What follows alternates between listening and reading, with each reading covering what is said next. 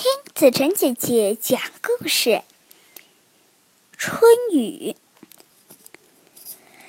我爱春雨，它带着清新，带着甜蜜，像千万条银丝，仿佛在山腰，又带着多少希望和生机，如雾如尘的飘散在田野。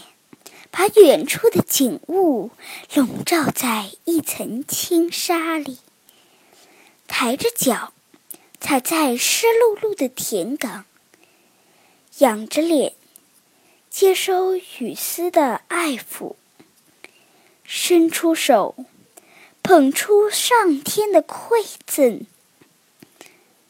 我爱春雨，是由于它知。滋润着山川大地，染绿了瑟缩的枝条，唤醒了冬眠的枯草。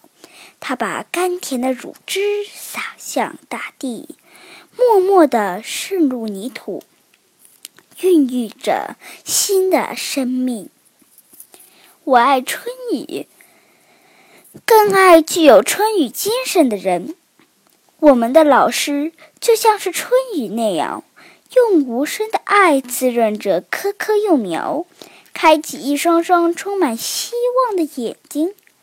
他们全身心投入的工作，一丝不苟，忘记了疲倦，忘记了疾病。